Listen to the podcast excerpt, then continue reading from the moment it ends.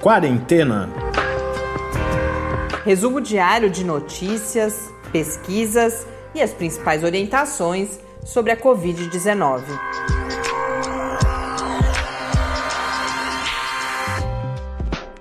Quarentena, dia 183. Olá, bem-vindos ao nosso centésimo, octogésimo terceiro encontro e a uma nova semana aqui no Quarentena. Eu sou Mariana Pérez. E eu sou Tarso Fabrício. Hoje estreando um novo processo de produção. Estamos gravando na segunda-feira logo de manhã, portanto, os números passam, os números do Brasil passam a ser os números da noite anterior, mas os números do mundo, tanto na Organização Mundial da Saúde quanto no painel da John Hopkins, a gente consegue pegar os números mais atuais logo cedo. Estava comentando com o Tarso que acho que vocês vão ter a nossa participação mais descansada. Acho que vai ser boa essa gravação pela manhã. E, e, esse é um tema oportuno porque hoje uma das pautas que a gente comenta aqui é o que vem sendo chamado de epidemia de exaustão. As pessoas, vários especialistas, eh, profissionais de saúde reportando a queixa muito frequente de cansaço, de esgotamento, algo que. Eu estou exausto. tá, tá, tá, tá, tá dando seu testemunho, Thales. Algo que já era uma, uma, é uma situação própria desses uh, tempos que a gente vive, mas se exacerba durante a pandemia. A gente fala sobre isso a partir de uma dica de leitura. Temos, quero mandar um abraço para um, Ana, ouvinte, que, que escreveu. A gente tem recebido muitas dúvidas sobre o consumo de alimentos, higienização, recebimento de alimentos já prontos por delivery ou retirada em restaurantes.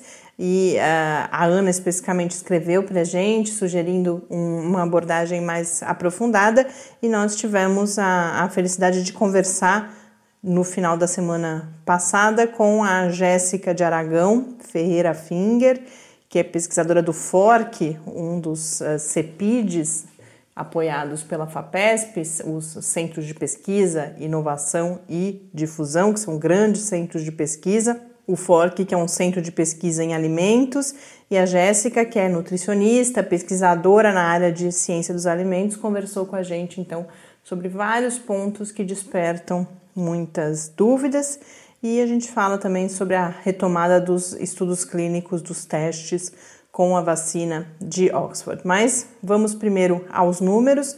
No Brasil, então, no domingo à noite, estavam registrados oficialmente 4.330.455 casos de Covid-19, com 131.625 mortes, um, um acréscimo naquelas 24 horas de 415 mortes. No mundo, segundo a Organização Mundial da Saúde, agora de manhã, na segunda-feira, eram 28.871.176 casos. Na John Hopkins, já 29 milhões 30 mil e 58 casos, com 924 mil 814 mortes.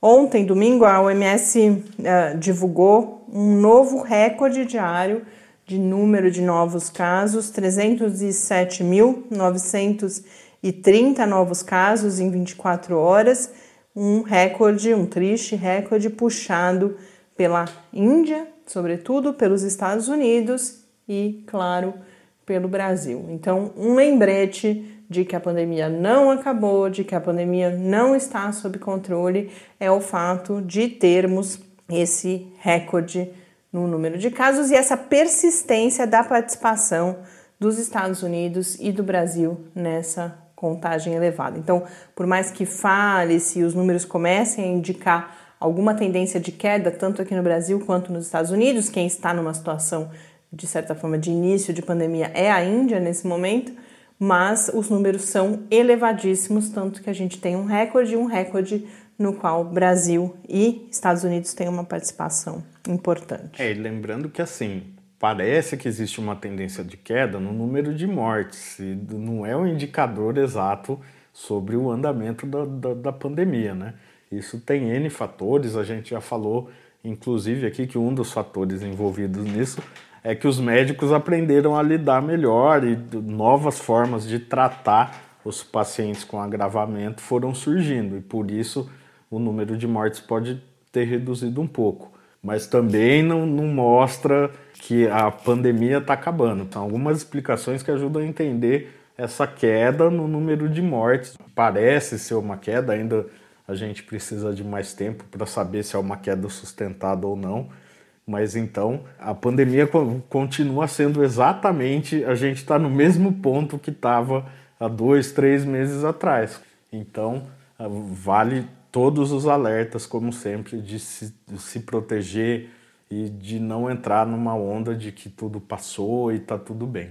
É, embora a gente tenha tendência de queda no número de casos também, em algumas regiões do Brasil, a gente tem que considerar a heterogeneidade, que já falamos aqui várias vezes, as possibilidades de subnotificação e, sobretudo, que, mesmo que haja uma queda, esse número ainda é muito elevado e mais importante do que a gente falar dos números e olhar para os números, é a, a, gente entender que não, não há os procedimentos recomendados de controle adotados aqui no país, que são fundamentalmente a, a testagem em massa, a, o rastreamento e a testagem não só daqueles casos que uh, procuram, por exemplo, serviços de saúde porque têm sintomas, mas é o que o professor Bernardino traz aqui todas as semanas, a chamada busca ativa, que é você ir atrás das pessoas, inclusive pessoas assintomáticas, para que você possa rastrear contatos e aí sim você teria um controle. A gente tem outros países que até tem, voltam a ter surtos, porque é inevitável, enquanto a gente não tiver Uh, seja a vacina, seja uma porcentagem mais alta da população já infectada e pelo menos por um tempo uh, imunizada, a gente vai ter esses surtos, mas esses países eles controlam esses surtos e por isso eles têm uma retomada de uma série de, de atividades, então volta às aulas, uma maior circulação de pessoas, mas isso é possível quando você tem algum controle. Então, aqui no país, mesmo que a gente tenha queda no número de casos e queda no número de mortes, a gente permanece num patamar muito alto e mais importante, não há controle, ou seja, qualquer coisa é meio que um acaso que pode ser revertido a qualquer momento.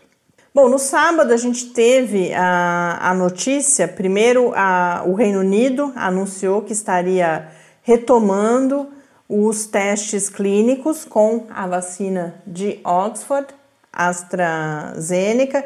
Então, lembrando, alguns dias antes, na, na terça ou na quarta-feira, a gente teve a notícia da interrupção desses testes por causa da notícia de reações adversas em um paciente no Reino Unido.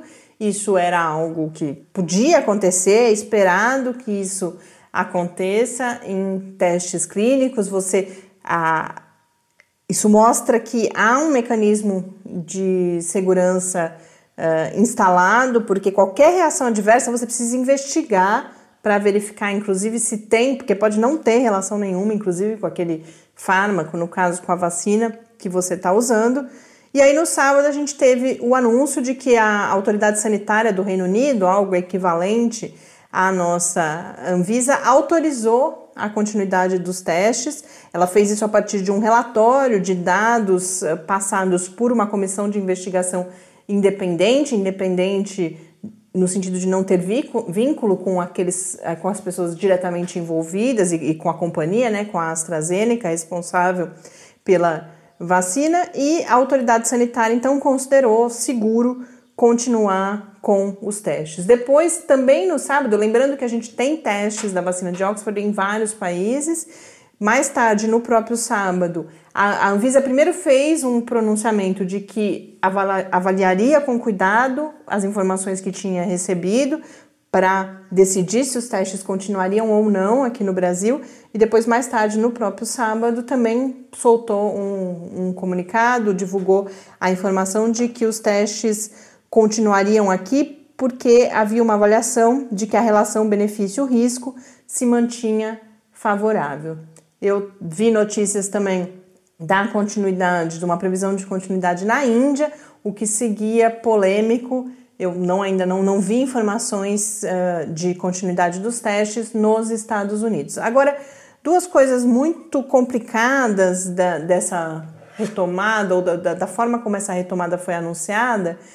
Primeiro, que há uma crítica à própria AstraZeneca, é, porque não há, a gente não tem mais informações. Só o que a gente sabe é que houve esse anúncio de, de uma avaliação de que seria seguro, mas que outros dados sobre a condição de saúde dessa paciente no, no Reino Unido não poderiam ser divulgados por conta de confidencialidade de paciente e vários, várias declarações de que outros dados médicos não serão divulgados. Então, embora haja várias agências reguladoras envolvidas, o que nos dá alguma. e a Universidade de Oxford, pesquisadores sérios, o que nos dá alguma segurança, eu, pelo menos, por exemplo, eu individualmente, conhecendo como são esses procedimentos, fico tranquila de que houve uma, uma avaliação de que não há risco, isso não justifica que o público não seja informado exatamente do que aconteceu considerando todo o contexto que tem se falado muito de, de da necessidade de, de grande transparência para que haja segurança e para que não se fortaleçam, por exemplo, posturas anti-vacinação por, por, diferentes motivos, desde aquelas intencionais, é, fruto de, de questões políticas, inclusive, mas também aquela que vem do receio das pessoas quando, inclusive, recebem primeiro uma notícia, e aí eu entro no segundo ponto que me, me causou algum incômodo. A notícia da interrupção do teste rapidamente ganhou muita visibilidade em todo o mundo, foi seguida inclusive de muito diz que diz que relacionado à competição política, geopolítica e também econômica. Então, vários outros fabricantes ou responsáveis por outros candidatos, outras candidatas à vacina, foram a público dizer: não, a minha é mais segura, não, a minha vai ter resultado daqui a pouco. Isso quando a gente teve a notícia de que havia um, um possível problema. E aí no sábado, e até esse momento, me choca quão poucas são as notícias sobre a retomada dos estudos clínicos. Então, tudo bem, temos pouca informação. Primeiro que a gente pode divulgar a pouca informação, inclusive com a crítica de que há pouca informação. E além disso, uh, o jornalismo existe também para que seja feita essa investigação e para que a gente tente, pelo menos, ter mais dados sobre o que de fato aconteceu. Mas nesse momento, é, é algo para se pensar, mas nesse momento a gente pode, acho, eu me sinto um pouco é, confiante de que superou-se esse primeiro momento de, de tensão, de um possível problema ali em uma das vacinas, que não é a única, mas é uma das que está mais desenvolvida. A gente segue acompanhando, qualquer novidade a gente compartilha com vocês aqui no Quarentena. E essa questão toda de transparência, ela foi motivo de pronunciamentos de especialistas nesses últimos dias também, porque a gente teve um outro anúncio da Pfizer, que junto com a BioNTech é responsável por uma das outras vacinas que também estão em fase 3, a Pfizer anunciando que vai aumentar o número de participantes do seu estudo clínico de 30 mil para 44 mil participantes, dizendo que é para que seja atingida uma população mais diversa, mas também com várias falas no sentido de, ah, em outubro talvez tenhamos já possibilidade de avaliar a eficácia. E há uma crítica a isso porque não se diz exatamente mudança, porque não havia essa previsão de resultado de eficácia em outubro. Então, que mudança? Vai, vai, vai se abrir os resultados antes? Então, há um questionamento para que a Pfizer também seja mais clara em, em que mudanças são essas no, no seu estudo, uh, por que, que agora se fala em possível resultado já em outubro. E sobre essa questão da transparência, eu trago aqui, compartilho com vocês lá no, no Quarentena News, em www.lab, com i no final, barra quarentena news, um editorial que foi publicado meados da semana passada no, no JAMA, que é um periódico né, fundamental né, nessa área da saúde, na área médica.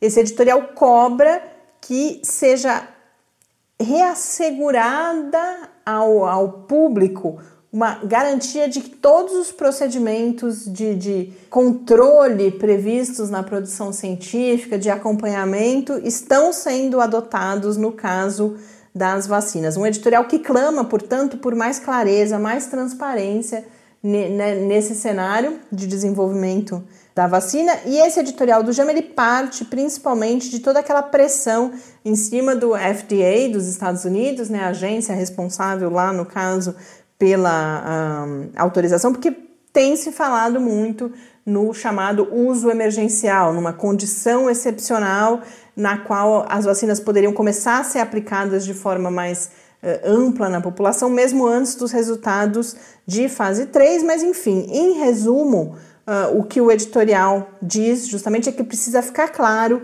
que as decisões serão tomadas com base na ciência, nas evidências científicas e não na pressão política. Inclusive, porque um, um, último comentário interessante que vem nesse editorial do Jama, a gente semana passada falou como, logo depois que a gente teve essa questão do problema uh, nos testes de Oxford, as nove principais companhias farmacêuticas responsáveis pelas candidatas que estão aí em fase mais avançada de desenvolvimento, elas soltaram uma carta se comprometendo com todos os procedimentos de segurança, mas esse editorial do Jama chama atenção que elas falam que não farão nada antes que, por exemplo, a, o FDA, principalmente, tenha testado a segurança, mas o que o editorial chama atenção é que elas não dizem que compartilharão os dados dos seus estudos com outros atores.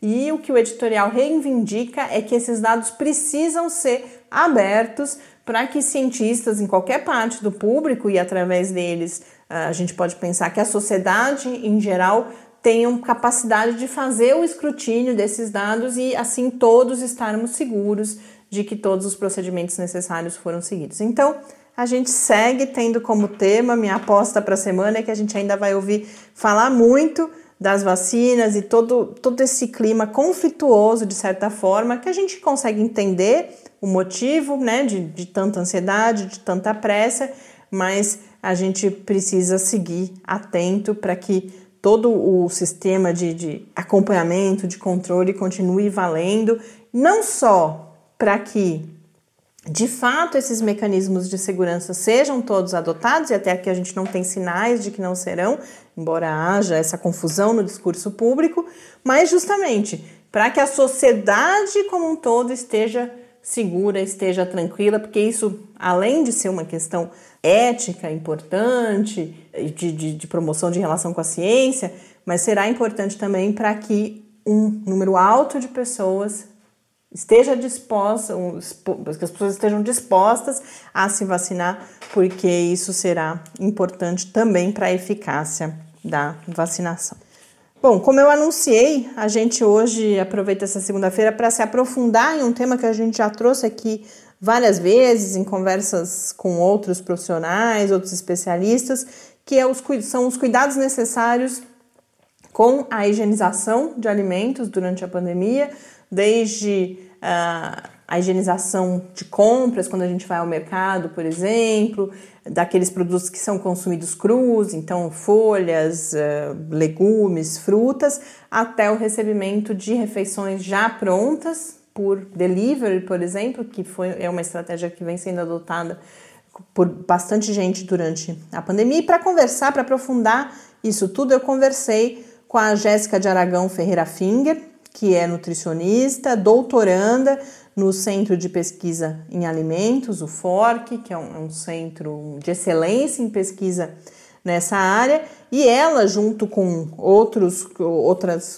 colegas, eh, pesquisadoras e também todo o conjunto de, de pesquisadores do FORC, eles realizaram uma pesquisa junto a 3 mil pessoas em todo o Brasil, com formulários via internet, para entender como que as pessoas estavam lidando com os alimentos. E a partir disso, a partir do que eles identificaram nessa pesquisa, e a Jéssica conta um pouco sobre isso os principais pontos que eles eh, perceberam a partir desse levantamento. Elaboraram inclusive uma cartilha, um documento bastante detalhado que a gente compartilha lá no Quarentena News. E além da cartilha, o Fork tem um, um site que se chama alimentossemmitos.com.br onde há muitas informações, não só no contexto da Covid-19, e tem também um hot site só de Covid-19. Então, além da entrevista, o que a gente traz aqui para vocês hoje é uma, uma referência, uma fonte de informações sobre isso, bastante importante para quem segue com dúvidas sobre os cuidados a serem adotados. Vamos então acompanhar agora a minha conversa com a Jéssica. Jéssica, muito obrigada por você ter aceito o nosso convite, estar tá conversando com a gente hoje aqui no, no Quarentena, especialmente porque essa questão dos cuidados com os alimentos e com a alimentação durante a pandemia é, é uma que aparece com muita frequência, muitos ouvintes têm dúvidas, a gente já teve a chance de, de abordar alguns pontos, mas uh, eu não tenho dúvida que o, conhecimento que você pode trazer da sua própria da sua própria trajetória, do grupo e dessa pesquisa que vocês realizaram agora, vai nos ajudar a, a, a ter algumas informações com, com mais precisão e com mais profundidade em relação a esse ponto. Eu queria começar justamente uma, uma introdução para a gente falar da pesquisa. Vocês conversaram, né, via formulário, mas colheram as impressões, as práticas de cerca de 3 mil pessoas sobre os cuidados que tem tomado com os alimentos agora na pandemia. Eu queria que você falasse um pouco, um primeiro comentário sobre os principais resultados que vocês encontraram, tanto pontos positivos quanto aquelas práticas recorrentes, mas que não são as mais recomendadas pelo conhecimento que já se tem. E a partir disso, qual foi o objetivo de vocês, então, ao elaborar também a cartilha a partir da pesquisa? Olá, Mariana. Eu que agradeço o convite. É muito bom participar do seu programa e falar um pouco do nosso trabalho. De uma maneira geral, os participantes apresentaram um nível de conscientização elevado sobre as medidas de prevenção e controle da Covid-19, possivelmente devido à população participante de 3 mil indivíduos, em sua maioria ser residente da área urbana, de classe média e com alto nível de escolaridade, demonstrando possuir maior acesso e interesse às informações. Com relação à higiene das mãos, a maioria dos participantes relataram utilizar água corrente e sabão para realizar o procedimento, o que está adequado. Vale salientar que a higienização das mãos é uma medida altamente preventiva, recomendada pelos órgãos de saúde para controle da Covid-19 e prevenção de outras doenças infecciosas, bem como uma medida de higiene para evitar a disseminação de bactérias patogênicas. Com relação à higiene ambiental, os participantes foram questionados sobre a limpeza de superfícies e pisos de sua residência, e a maioria relatou utilizar álcool seguido de desinfetante, detergente e água sanitária. Esses produtos estão de acordo com as orientações da Agência Nacional de Vigilância Sanitária, que recomenda os produtos saneantes para desinfecção de objetos e superfícies. A presente pesquisa também revelou que a maioria dos participantes realiza a higienização de frutas e verduras da maneira adequada, o que é crucial para a manipulação segura e prevenção das doenças transmitidas por alimentos. Verificamos também que a maioria dos participantes da pesquisa realizam a limpeza de embalagens de gêneros alimentícios quando eles chegam do supermercado. Essa foi a principal medida alterada em decorrência da pandemia com relação à higiene e manipulação de alimentos. Embora esta seja uma prática interessante, não existem relatos de contaminação por coronavírus por estas superfícies.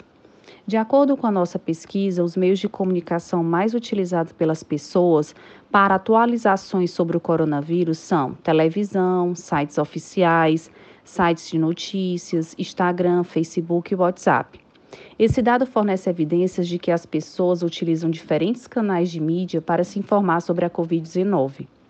Com isso, resolvemos elaborar a cartilha para orientar a população sobre as práticas corretas de prevenção e controle da Covid-19, além de contribuir para desmistificar informações falsas e promover hábitos higiênicos de manipulação dos alimentos baseados em evidências científicas.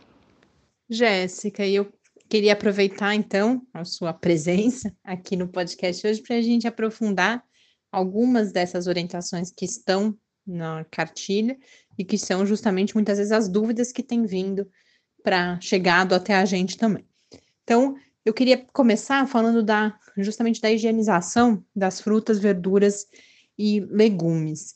Quais são os melhores procedimentos que vocês indicam para fazer essa higienização? Eu já vi em vários lugares a orientação, por exemplo, do uso do detergente, e que aí eu verifiquei em uma das divulgações da cartilha que vocês fizeram, vocês colocando algumas observações sobre isso. Então, se você puder comentar as orientações gerais e justamente quais são os melhores produtos para usar nessa higienização. Sim, Mariana, antes de detalhar esse procedimento, é importante reforçar que a forma usual de contágio pelo novo coronavírus é através do contato pessoa a pessoa, pela inalação de gotículas contendo vírus, que pode ser disseminados por um indivíduo contaminado ao tossir, espirrar, falar e até o respirar. Outra via importante é pelo contato das mãos com superfícies contaminadas com partículas virais, seguidas de contato com a mucosa oral, nasal ou ocular. Dessa maneira, com base no conhecimento científico atual, mesmo que a transmissão pelos alimentos pareça possível, autoridades da área de segurança dos alimentos em todo o mundo consideram essa via negligenciável uma vez que não foi reportado até o momento nenhum caso de Covid transmitida por alimentos ou superfícies de embalagens alimentícias. Dito isso, a correta higienização dos alimentos traz benefícios que vão além da Covid-19, como a redução dos casos de gastroenterites provocados por bactérias e outros vírus que podem ser veiculados pelos alimentos. Com relação ao procedimento de higienização dos alimentos, verificamos em nossa pesquisa que em torno de 30% dos participantes não realizam procedimento de higienização de frutas e verduras antes do consumo. E apenas 50% dos entrevistados realizam o procedimento da maneira correta. Bom, Mariana, é sugerido realizar a higienização dos alimentos que serão consumidos crus, como as frutas e as verduras. A recomendação é lavar esses alimentos com água corrente tratada, lavando as frutas uma a uma e as verduras folha a folha.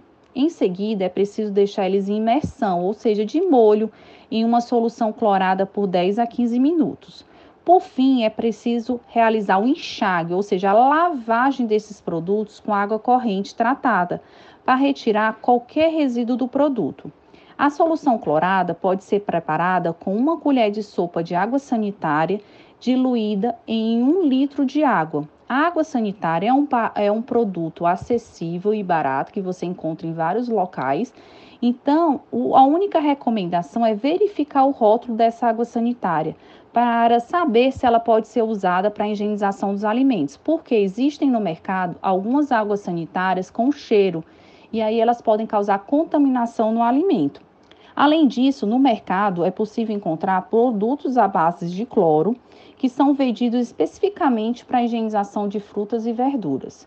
Com relação ao detergente, não é recomendada a utilização devido aos resíduos que ele pode deixar nos alimentos que serão consumidos, embora ele tenha o poder de inativar os vírus e as bactérias. Jéssica, ainda em relação a alimentos crus, uma dúvida específica que chegou para a gente também diz respeito à compra de alimentos crus já, já prontos, né, já preparados. Então, por exemplo, uma salada já misturada ou um pudim. Nesse caso, há alguma orientação, alguma recomendação para que, que não, não seja feito esse consumo?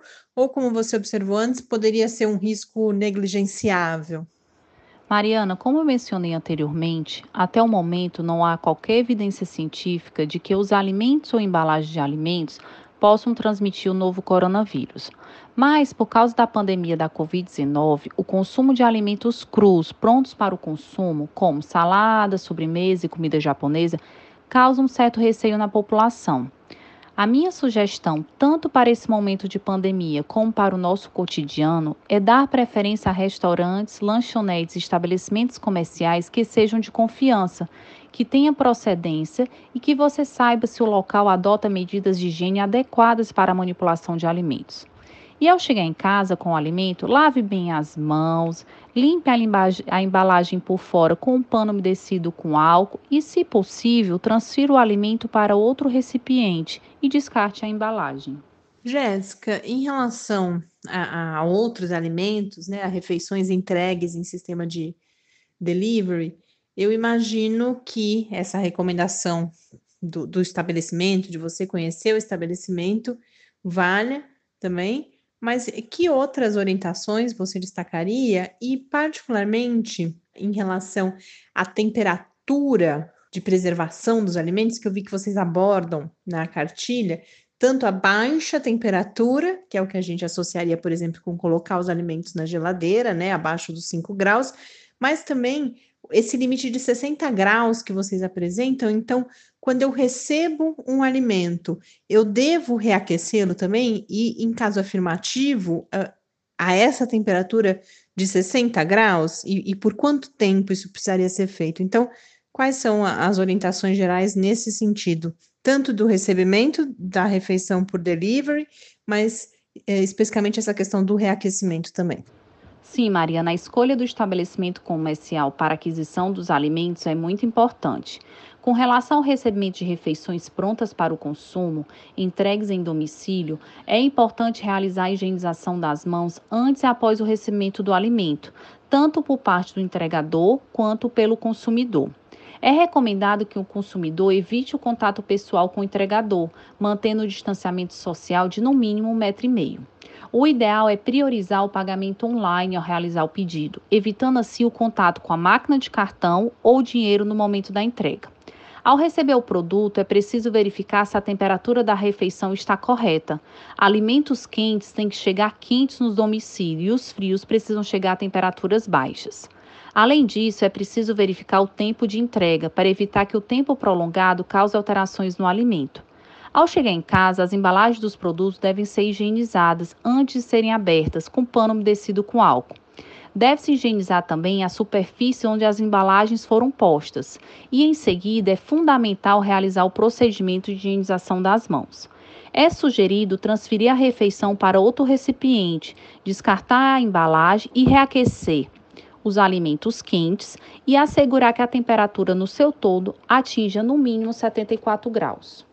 Jéssica, e abusando, aproveitando a sua presença, a gente, você mesmo comentou comigo e eu sinto isso, que as dúvidas muitas. Então eu queria trazer um último aspecto que a gente já passou por ele, mas para a gente olhar especificamente agora, que é a higienização de superfícies, tanto de embalagens quanto a importância da gente cuidar da higienização daquelas superfícies onde o alimento toca. Então, por exemplo, pia, balcões, tábuas, recipientes.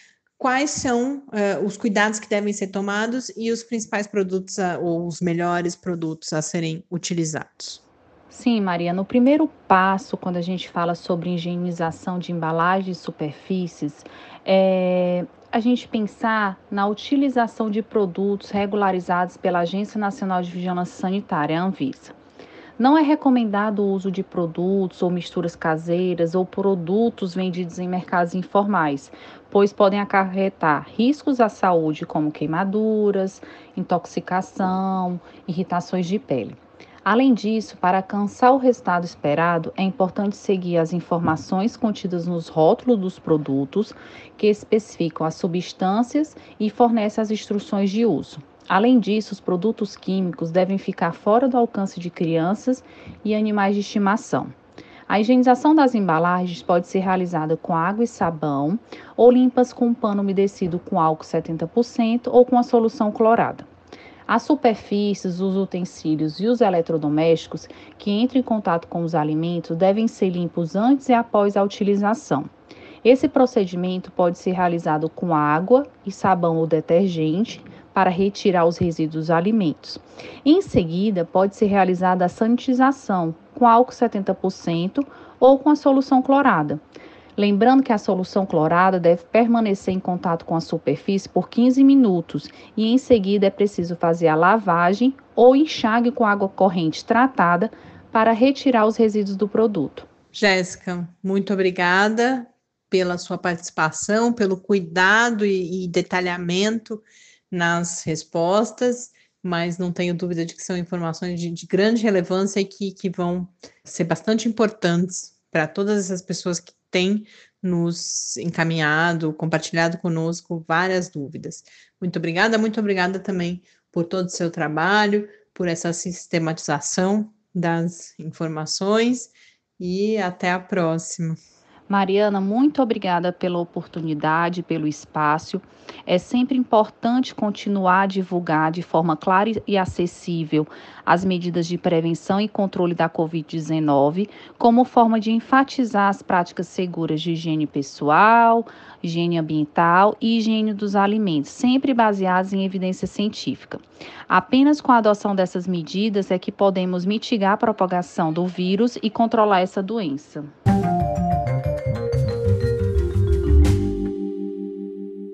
De volta aqui no quarentena. Espero que isso uh, dê mais segurança, ajude a tranquilizar vários ouvintes que já escreveram para nós com, com dúvidas sobre isso. Agora, é importante também a gente lembrar as pessoas que algumas coisas não são. Primeiro, que a gente está lidando com muito conhecimento novo.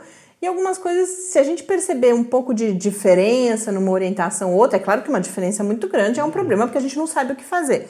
Mas a gente tem ah, alguns cuidados mínimos que eu acho que estão claros que precisam ser tomados. Então, toda a questão da higienização, de que é importante higienizar, e não só na pandemia, eu acho Mas que isso sempre, é algo né? que a gente tem aprendido, alguns cuidados que talvez não tomássemos com os alimentos, agora a gente começa a perceber que são importantes, e isso não só para nos prevenir da infecção pelo SARS-CoV-2, então toda essa questão da higienização, essa questão da temperatura dos alimentos é algo que a gente não está acostumado a pensar e também é importante. Você tem, eu acho que a temperatura mínima talvez seja mais clara, né? a gente sabe que as coisas têm que ir para a geladeira, uhum. por exemplo mas que esse intervalo, mais ou menos aí entre 5 graus e 60, 70 graus, é um, um, um, intervalo complicado de temperatura e que a gente tem que evitar deixar os alimentos nessas temperaturas intermediárias muito tempo, né, antes do consumo.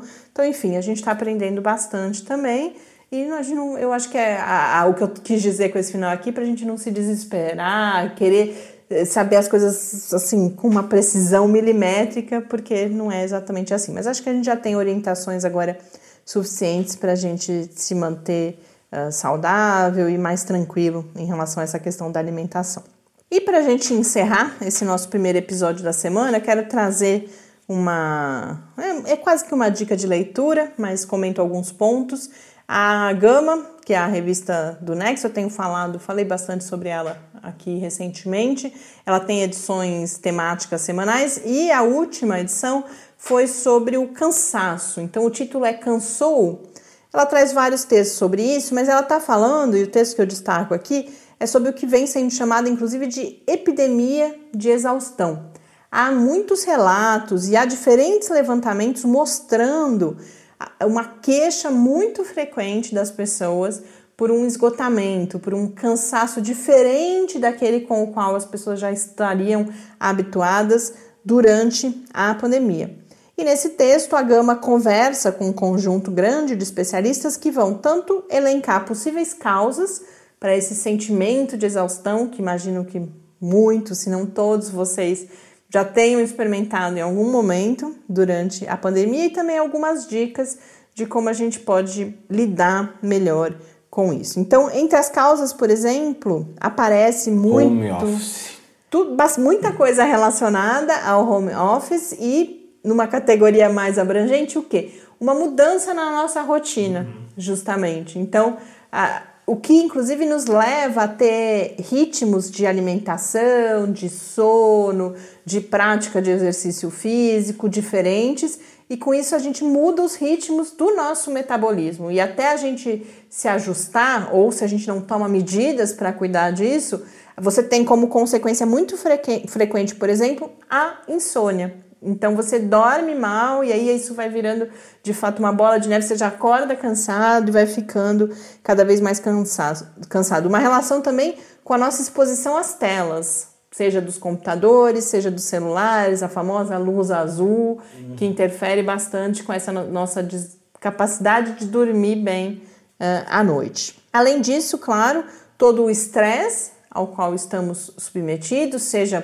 pela própria pandemia, pelo medo, pela angústia, seja pelo isolamento, pelo rompimento de vários laços de, de, né, com os nossos amigos, com os nossos familiares e também muita gente falando de uma piora na qualidade da alimentação das pessoas, com um aumento do consumo de produtos industrializados, ultraprocessados, com muito açúcar. Tudo isso também interfere no funcionamento do nosso organismo, na nossa capacidade de dormir bem. E portanto, dicas, muitas delas são ah, já conhecidas, é, a gente tem ouvido falar, mas a gente precisa cada vez mais. Falando agora de uma experiência própria nossa aqui, né, Tarso? A gente, por exemplo, hoje está iniciando mais uma etapa de tentar viver melhor durante essa pandemia que é gravar de manhã. Eu fiz uma alteração, por exemplo, no local em que eu trabalho esse fim de semana, a gente estava trabalhando os dois na sala, na mesa de jantar ou de almoço, né, na nossa mesa onde a gente faz as refeições. Então estava tudo meio misturado ali na sala, trabalho, a, a, vida em casa. Hoje eu separei a, minha mesa para um outro cômodo. Enfim, a gente vai. É, por que, que eu falei isso, esse depoimento pessoal? Eu acho que a gente viveu durante muito tempo e a gente ainda está superando isso, uma ideia de que é seria provisório, então você vai uh, fazendo ali uma gambiarra, vai adaptando, mas conforme o tempo vai passando, a gente precisa ir encontrando novas rotinas saudáveis para passar da melhor forma possível por esse momento que é difícil por natureza, né? Ninguém vai estar 100%. Acho que essa é outra coisa importante também. Ninguém pode, a gente não pode se cobrar, e muita gente fala, eu já vi vários especialistas falando isso. A gente não pode se cobrar demais de ficar tudo bem, porque não está tudo bem. A gente está passando por um momento bastante difícil. Mas tem algumas medidas que a gente pode adotar para tentar hum, diminuir esse impacto sobre o nosso próprio corpo. Então, o que, que aparece nesse, nessa matéria da gama, por exemplo? Alguns exemplos.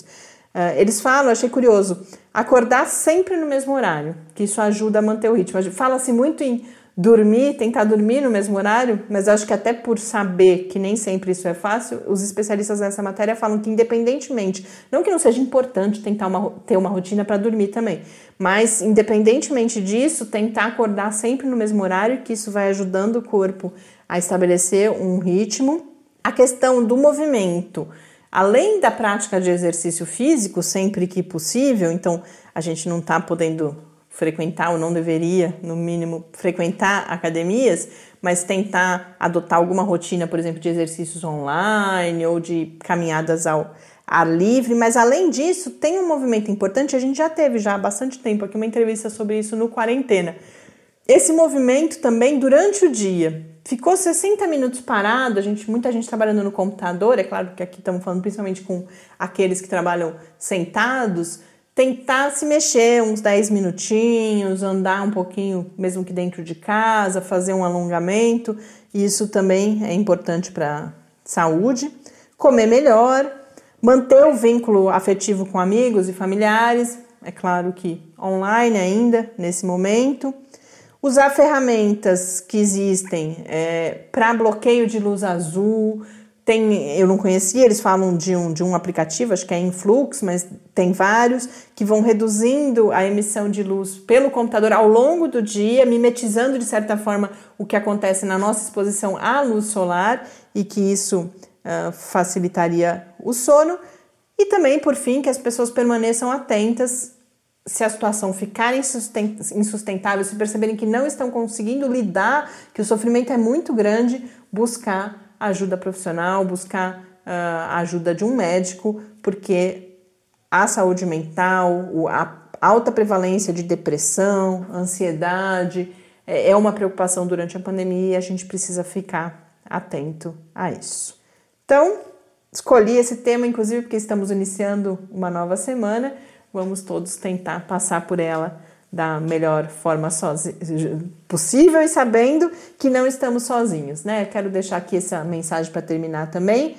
Um dos motivos que nós estamos aqui no quarentena é para que a gente possa compartilhar nossas experiências e fecho convidando-os a conversar conosco, conosco, participar do podcast através do e-mail, o podcast quarentena@gmail.com ou também no Twitter em quarentenacast. Um grande abraço, uma boa semana e até amanhã. Até amanhã. Fique em casa. Quarentena é uma realização do Laboratório Aberto de Interatividade para a Disseminação do Conhecimento Científico e Tecnológico da Universidade Federal de São Carlos, o LAB da UFSCar, do Centro de Desenvolvimento de Materiais Funcionais, CDMF, e do Centro de Inovação em Novas Energias, o CINE. Pauta, produção e apresentação: Mariana Pezzo e Tárcio Fabrício. Arte e design de Henrique Mateus. Desenvolvimento web, Eduardo Martins. Edição de áudio, Lucas Stefanuto. Apoio Fundação de Amparo à Pesquisa do Estado de São Paulo.